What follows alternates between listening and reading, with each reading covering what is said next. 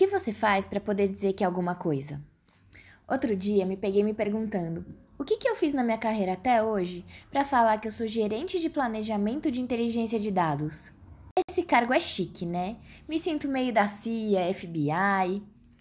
A verdade é que eu fiz coisa pra caramba para chegar aqui.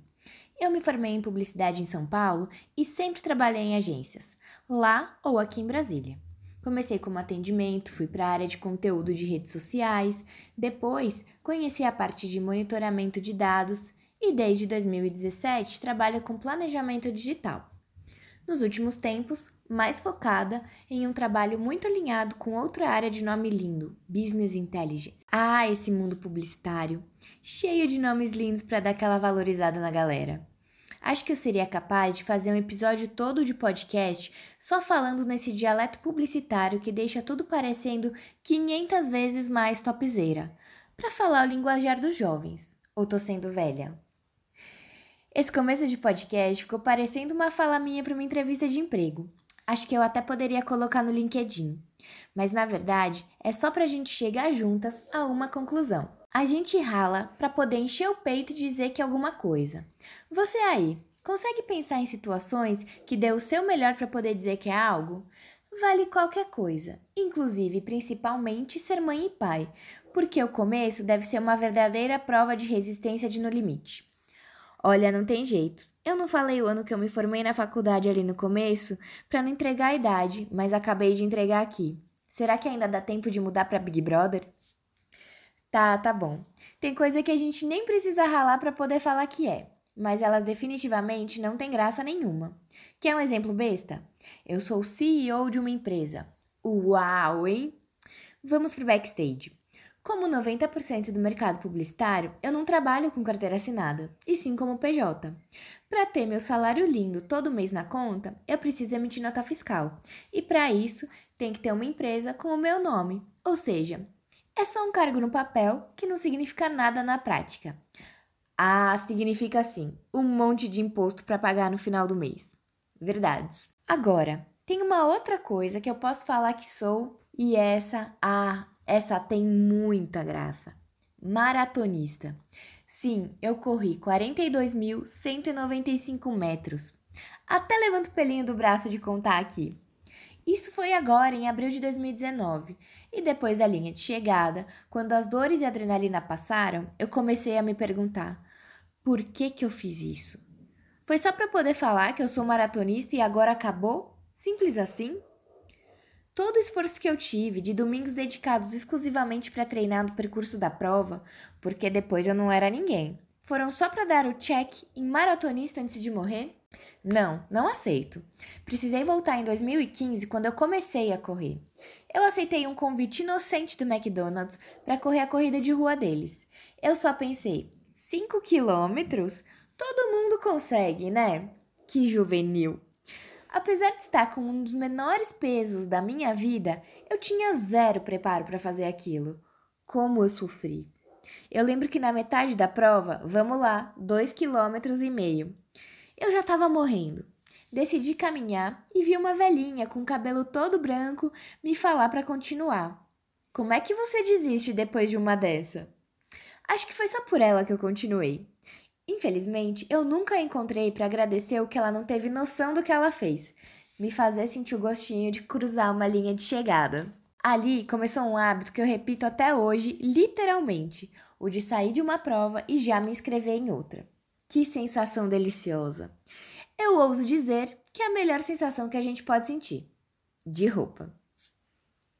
Foram diversas provas de 5 e 10 quilômetros até que em 2017 eu resolvi encarar minha primeira meia maratona. As recordações estavam indo muito bem, até lembrar que eu chorei muito mais quando eu terminei a minha primeira meia maratona do que quando eu fiz a maratona. Não entrava na minha cabeça o motivo disso ter acontecido. Eu lembro que quando eu completei meus primeiros 21 quilômetros em 2017, eu chorei igual criança, de soluçar. Eu devo ter esse vídeo por aqui e vou tentar resgatar para mostrar para vocês. Para que pagar terapia? Se inscrever aqui resolve tudo. Brincadeira. Mas é isso. Eu não chorei tanto na maratona porque eu já sabia quem eu era. Foi um desafio maior dentro de uma vida que eu já me sinto bem e feliz. Mas como tudo na vida, a gente precisa de tempos em tempos se motivar. E é por isso que eu participo de tantas corridas de rua. Na verdade, eu nem acho tanto assim, acho que poderia ser bem mais.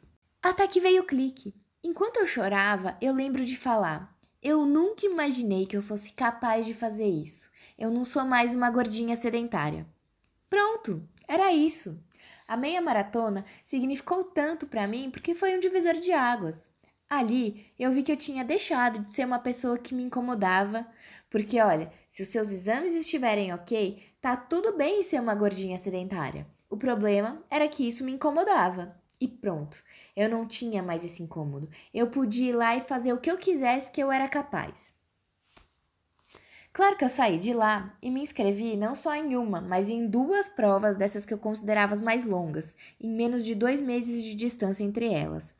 Era a ASICS Golden Run Brasília e a Volta da Pampulha, quando estreiei a brincadeira de viajar para correr. Mas vamos deixar isso como um tema para um próximo episódio para não perder o foco por aqui. Olha só, foi agora, enquanto eu escrevo o roteiro desse podcast, que eu entendi por que eu corro. É para me lembrar que a pessoa que eu sou hoje não me incomoda mais. Na realidade, eu sou super orgulhosa do que eu sou. A cada treino, eu lembro que hoje a minha vida não tem nada de sedentária. E foi por isso que eu me dispus a treinar para correr uma maratona em dois meses. Com assessoria de corrida, amiguinhos, não tentem fazer isso em casa sozinhos.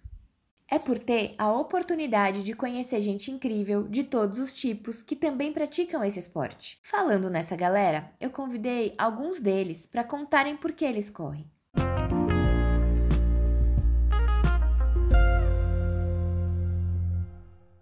Correr para mim é transformar a dor em superação.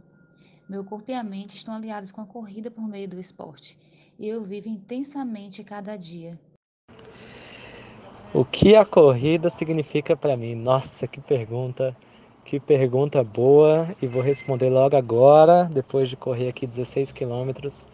Realmente eu falo que a corrida é a minha maconha, é a, é a minha droga, é o meu vício e que bom que eu sou viciado nessa modalidade maravilhosa, porque realmente é uma modalidade que, nossa, alivia a gente, sabe? Livra de vários, várias doenças psicotrópicas, né?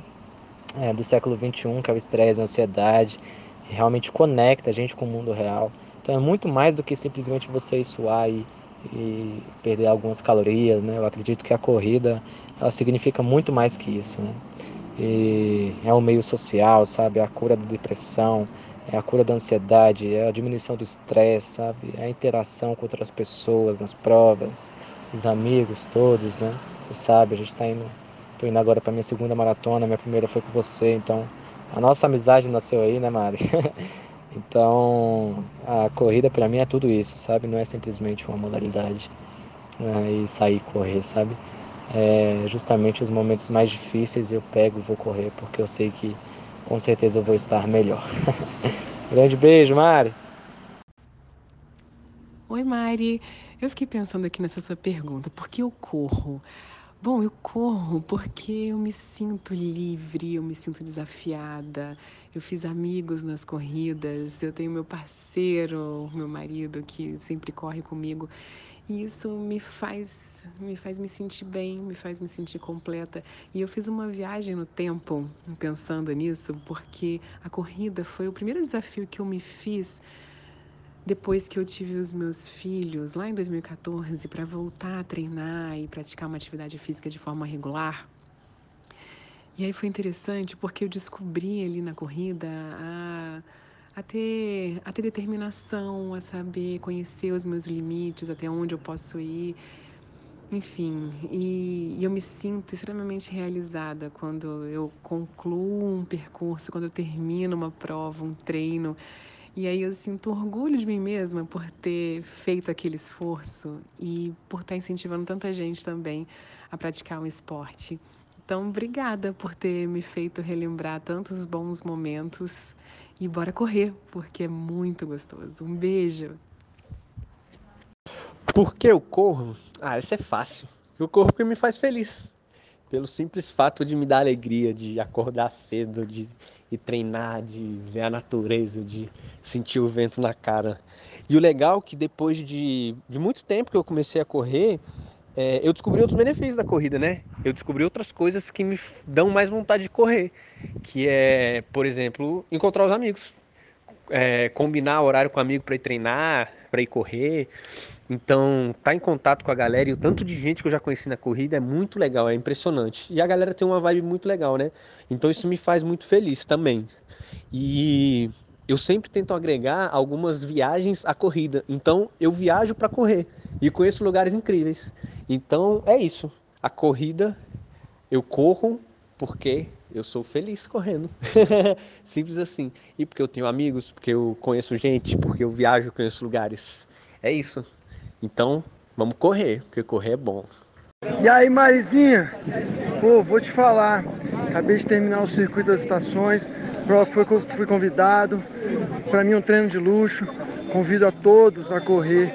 Eu corro por amor, tem 19 anos que eu treino, 19 anos que eu me dedico à saúde, à alegria, à felicidade, a novos amigos. É por isso que eu corro. Sou ultramaratonista, corro provas acima de 100 km, acima de 5 km, o importante é correr, então vem fazer parte.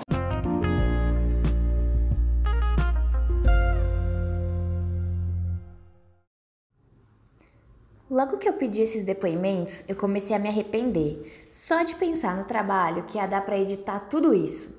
Aí os áudios foram chegando e eu vi que não ia dar trabalho nenhum, porque os áudios estavam tão sinceros que eu não tive coragem de editar nenhum pedacinho deles.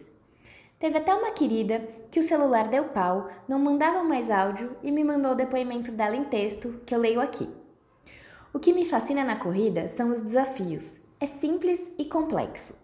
Nenhum treino é igual ao outro e todos os dias tento ser melhor. Em corridas longas, me desligo do universo e nas curtas e rápidas, sinto o coração batendo na garganta e o corpo todo pulsando. Isso não é maravilhoso? Teve também gente que se empolgou, abriu o coração e eu morri de alegria. Deixo tudo na íntegra, sem cortes, para vocês transbordarem junto comigo. Então, eu me lembro que quando eu era bem mais jovem, tinha meus vinte e poucos anos, eu corria no parque da cidade, fazia ali aquela volta menor, corria quatro quilômetros e tal. E aí eu lembro que eu fui aumentando a distância, teve uma época que eu ia de casa até o parque, dava volta menor e voltava correndo. E aquilo me fazia muito bem. Só que aí eu fui para universidade, comecei a trabalhar e fui deixando de lado essa parte, né, que era a corrida. E aí teve um momento da minha vida que eu senti a necessidade de voltar a correr. Teve uma época que eu estava em depressão, né? Eu tive esse diagnóstico, então eu fiquei sem trabalhar e renovando a licença, fiquei seis meses afastada do trabalho. E o que me fez é, sair dessa naquela época foi dançar e viajar que aí eu conseguia pensar em outras coisas e tal. E foi, foi como eu consegui me curar naquela época. Logo depois veio na minha vida a maternidade, né? Então eu tenho dois filhos. E quando a minha filha estava pequenininha, eu tive depressão pós-parto. É, foi muito triste, mas eu percebi que aquela doença que eu achava que eu tinha né, sido curada, ela ainda estava presente na minha vida.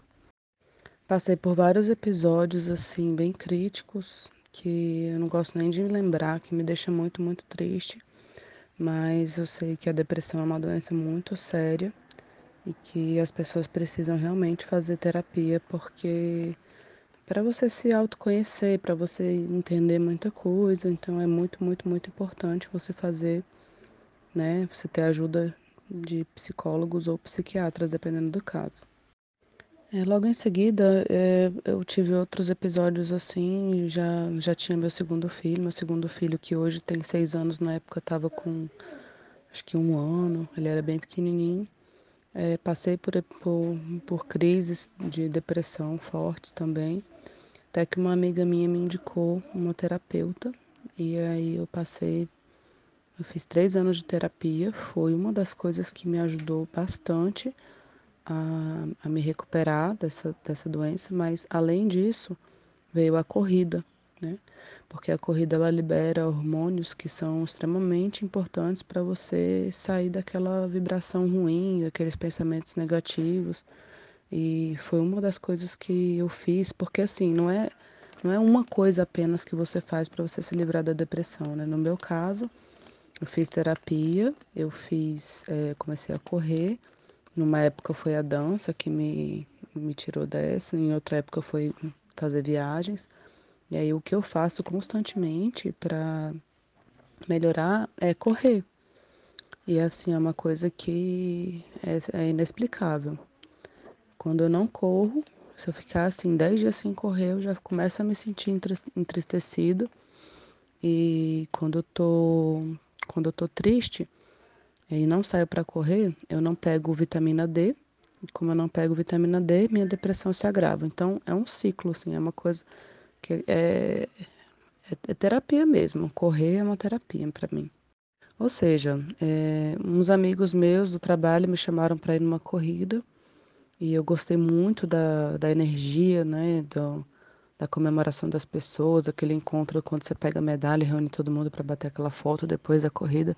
Eu me senti muito bem com aquilo todo e aí eu decidi voltar a treinar, igual eu fazia quando eu tinha meus 20 e poucos anos. E aí isso foi em 2015, eu acho. E desde então eu tô, tô sempre correndo. Às vezes eu fico alguns dias sem correr, já me sinto mal, já me sinto triste. E aí eu uso isso como realmente um tratamento para mim, para eu ficar bem, para eu não me sentir mais né, triste nem deprimida, porque com certeza, igual eu falei, né, o, você precisa fazer terapia, você precisa de, de ajuda de psicólogos e psico, psiquiatras, eh, você precisa ter uma alimentação saudável, você precisa de uma dose diária de vitamina D, você precisa é, se autoconhecer para você saber quando você está começando a pensar negativo demais, para você poder virar a chave, começar a olhar para o lado bom da vida. Então, são várias coisas para você poder. E assim, quando você está correndo, querendo ou não, você está vendo pessoas que também estão na mesma energia de querer ver o lado bom da vida. Elas já saíram de casa, já conseguiram é, vencer aquele quentinho da cama, estão ali fazendo exercício, suando, e a mente está trabalhando, você está vendo coisas bonitas no meio da rua, está vendo árvores, é, passarinhos, borboletas e enfim, você tá, você mudou o seu foco, né? Você está sentindo o vento no rosto, o sol está na sua pele, os batimentos cardíacos estão acelerados, você está sentindo vivo. Essa que é a verdade. Então, é, é por isso que eu corro, para me sentir para me sentir útil, para me sentir bem, para me sentir viva.